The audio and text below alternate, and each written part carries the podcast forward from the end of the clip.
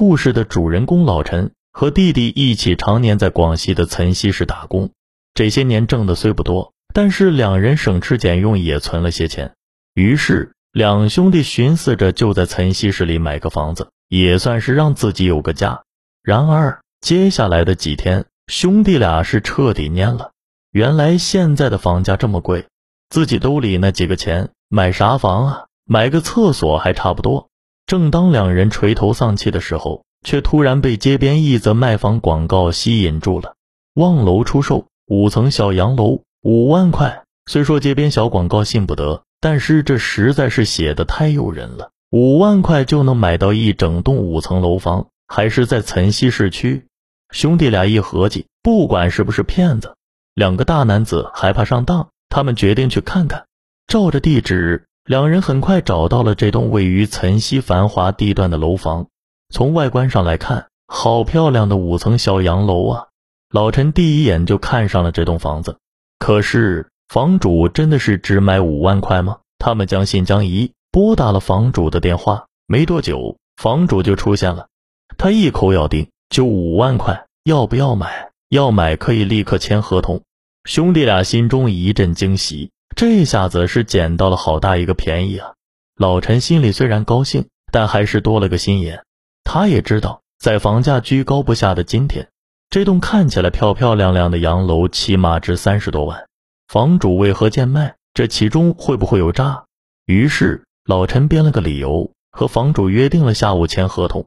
自己和弟弟一起在小洋楼的周边溜达了一圈。什么？你们要买那栋楼？胆子可真大！啊！街边小卖部的人听闻后似笑非笑：“咋了？才五万块，这么便宜，为啥不买？我说出来，你们可别害怕。那房子闹鬼，那人语出惊人。”老陈一听，心里咯噔一下，怪不得房主卖这么便宜，原来还有这内幕啊！可是转过头来，老陈又有些犹豫。他们兄弟俩口袋里这点钱，要想在城里买个房子，就要背上一屁股贷款。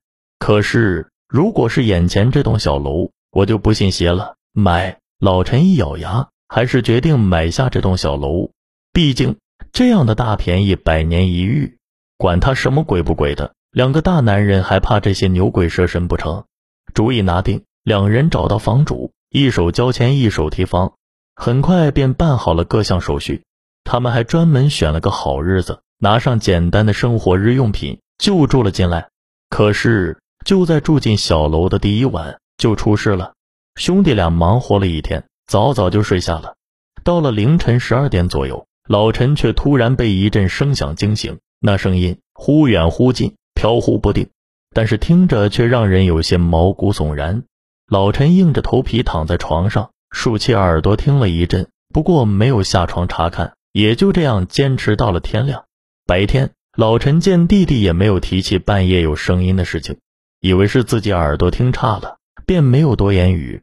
谁知第二天晚上还是凌晨时分，那怪声又来了。这一次声音还很大，熟睡中的弟弟也被吵醒了。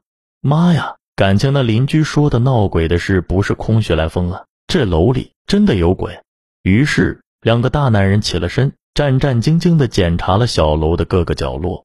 那怪声好像在和他们玩捉迷藏，时远时近。就是找不到具体的位置，这下子连着几个晚上，兄弟俩就这么一惊一乍的到处检查，可是就是只闻其声，不见其形，这可真的是活见鬼了。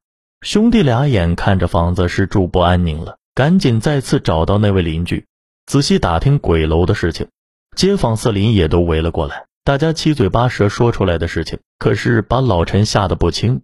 一般来说，这里的居民。晚上都不敢靠近小楼，要绕着走，因为这房子很邪门。原来老陈已经是这栋小楼的第五任主人了，前面四任都因为这房子遭遇了莫名其妙的灾难。第一任房主花了三十多万修了这栋楼，可是还没住多久就生意赔本，炒股赔钱，连老婆都跟人跑了。最后他二十万将小楼卖掉。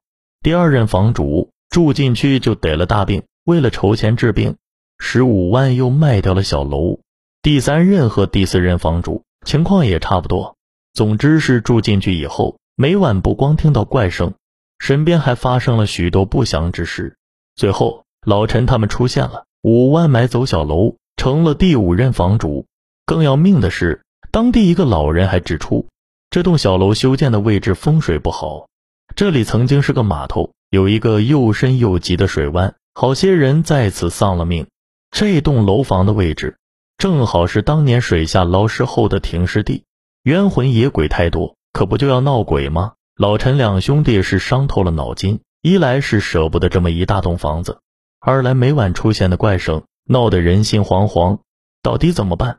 鬼楼的事情在那段时间传遍了整个岑溪市，大街小巷都在议论这件怪事。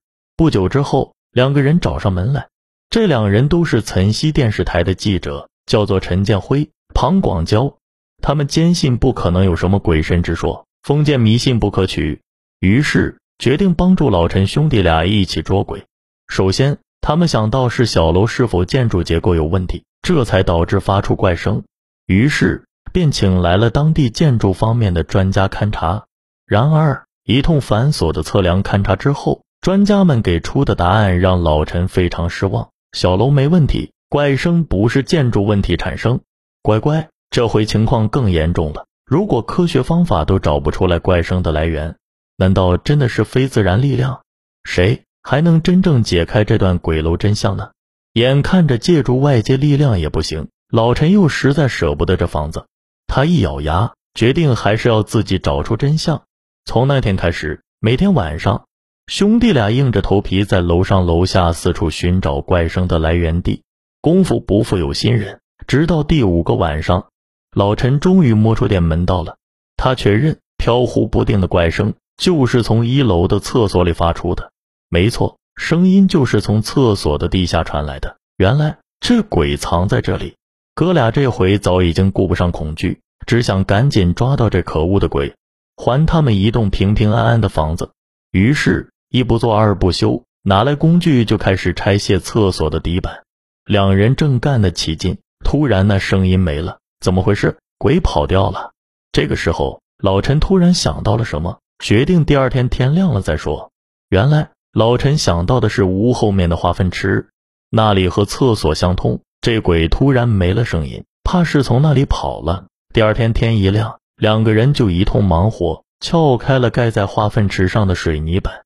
就在这时候，化粪池里突然有了动静，只见两条活物若隐若现，似乎还长着胡须。最后，这活物被捞了上来，居然是两条硕大的鲶鱼。好家伙，这么脏的化粪池里，鲶鱼还能活吗？还能长得这么大？鲶鱼。是一种生存能力极强的鱼类，一般鱼类无法生存的地方，鲶鱼照样能活。就算是化粪池里也一样。现在到了最后的鬼楼怪声揭秘时刻了。原来小楼的第一任主人曾经买回来两条鲶鱼，就放在了厕所边。结果两条鱼力气大，一扑腾，居然就掉进了厕所下水道。接着鱼就进入了化粪池。从此以后。两条鲶鱼就在化粪池安了家，还生活的挺好。而鲶鱼的习性是白天少活动，晚上喜欢折腾。于是每到了晚上，鲶鱼就在化粪池里扑腾着。